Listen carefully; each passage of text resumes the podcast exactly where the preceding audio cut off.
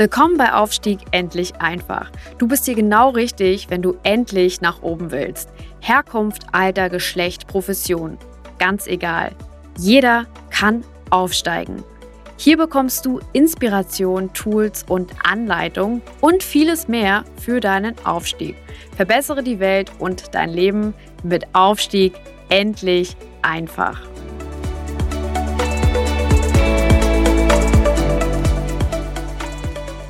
Ganz herzlich willkommen zur weiteren Folge von Aufstieg endlich einfach, deinem Podcast rund um das Thema Aufstieg und Karriere. In dieser Folge ähm, geht es weiter in unserer Reihe zum Thema plötzlich Chef.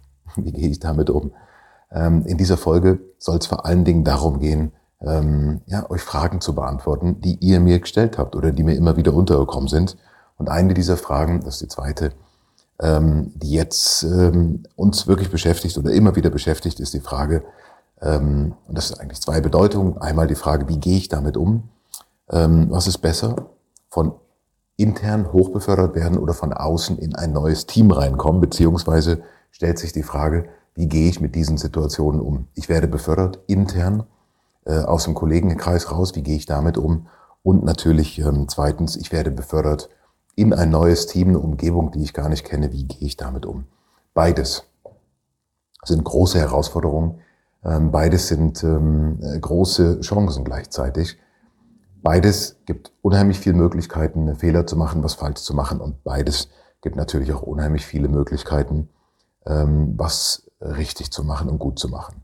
Lasst uns damit anfangen, mit einer Situation, die natürlich immer wieder passiert. Ungefähr 60 Prozent der Fälle ist es nicht so. 40 Prozent der Fälle ist es so, dass man irgendwo Führungskraft wird in einem neuen Team, das heißt extern ähm, äh, rekrutiert. Ich beschäftige mich mit dem Thema ähm, auch akademisch.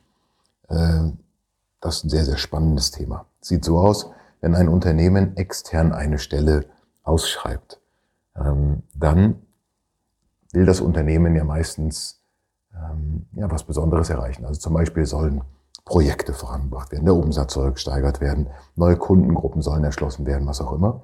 Sehr häufig ähm, nimmt man externe Leute, wenn man entweder intern keine hat oder ähm, im anderen Fall, wenn man intern zwar Leute hat, aber man die als nicht geeignet empfindet.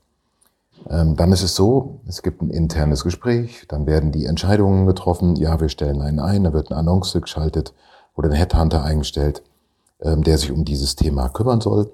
Und so geht das dann äh, voran. Irgendwann kommt man dann auf euch anscheinend zu, geht mit euch ins Gespräch, versucht euch zu äh, akquirieren und rekrutieren. Grundsätzlich muss man sagen, ähm, das ist ähm, wie auf dem Heiratsmarkt. Bei Vorstellungsgesprächen wird von beiden Seiten nicht immer die Wahrheit gesagt. Ja, sowohl die Seite, also eure, die Bewerberseite, ähm, neigt dazu, sich besonders schön anzuziehen und einen guten Eindruck zu machen. Aber eben auch die Unternehmensseite neigt dazu, sich besonders schön anzuziehen und einen guten Eindruck zu machen. Denn die wollen natürlich ähm, auch die besten Kandidaten und manchmal muss man sich dafür halt eben ein bisschen ähm, verkleiden.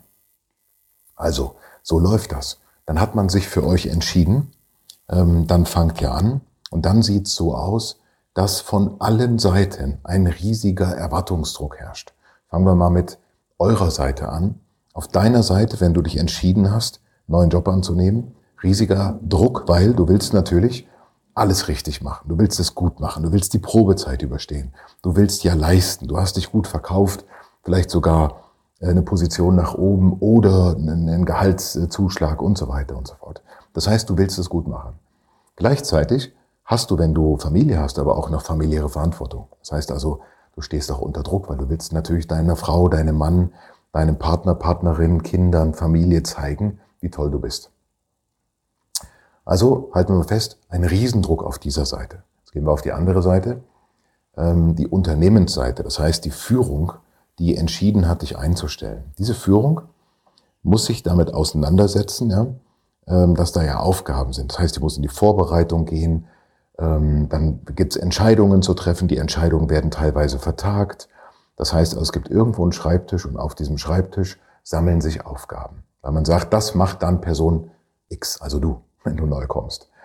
Viele Sachen ähm, werden also nicht mehr, nicht mehr angefasst oder nicht mehr zu Ende gemacht. Sagt, das will man jetzt noch nicht entscheiden. Da will man dann den neuen Chef, die neue Chefin mit einbeziehen.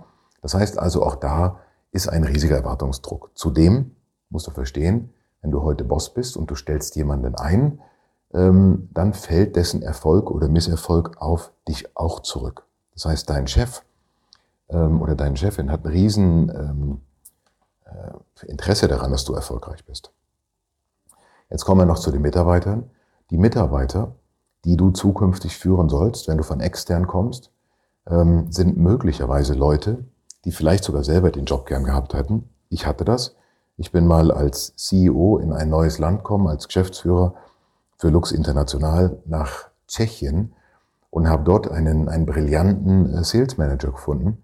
Heute einer meiner engsten Freunde, Viktor, der diese Position als CEO selber gern gehabt hätte. Und ich bin da hingekommen, war ein Ausländer, sprach seine Sprache nicht, brachte viele Sachen nicht mit, die er hatte, aber war trotzdem als sein Boss eingesetzt. Ähm, das heißt also auch von Seiten der Mitarbeiter gibt es da einen Haufen Druck. In diese Situation kommst du als neuer ähm, Chef, als neue Chefin rein und musst damit klarkommen. Das heißt also, du weißt, ähm, was die, was die Sachen sind, die sich erwarten. Dich erwarten einen riesen Druck erwarten. Du selber musst deinen eigenen managen. Du musst die Erwartungen deiner Chefs und deiner Mitarbeiter managen. Du musst sehr, sehr schnell auf, auf Touren kommen, das Geschäft verstehen. Du brauchst ein gutes Onboarding, einen guten Mentor. Und ich rate dir dazu, wenn du einen neuen äh, Job annimmst, gerade als externe Führungskraft, aber auch intern, such dir jemanden, einen Coach. Ich mache das zum Beispiel mit vielen Führungskräften, die ich äh, während dieser Onboarding-Zeit begleite. Ja, das kostet Geld. Die Firmen haben das Geld meistens. Ähm, ja, das kostet auch Zeit, aber es ist eine sehr, sehr gut investierte Zeit, denn es hilft dir, diese schwierige Onboarding-Zeit zu Integrationszeit zu überstehen, weil du kannst während der Integration über manche Sachen willst du vielleicht oder kannst du mit deiner Frau, mit deiner Freundin, Partner, Partnerin nicht reden. Willst vielleicht das mit deinen Eltern nicht besprechen, willst es ganz sicher manchmal nicht mit deinem Chef besprechen und ganz sicher auch nicht mit deinen Mitarbeitern. Also wer bleibt über? Du selbst, ja. Freunde haben manchmal auch nicht das Verständnis und vielleicht ein professioneller Coach, mit dem du das gemeinsam machst. Das sind die Nachteile oder die möglichen Nachteile. Die Vorteile sind, du hast natürlich ein, ein, ein, ein freies Feld. Du kannst dich verwirklichen, du kannst neu anfangen, du kannst deine Art mit reinbringen, du kannst, ähm, du kannst ganz offen an die Sache rangehen, ohne Altlasten. Du hast keine Altlasten. Und das ist sicherlich der größte Vorteil. Kommen wir zu anderen Situationen.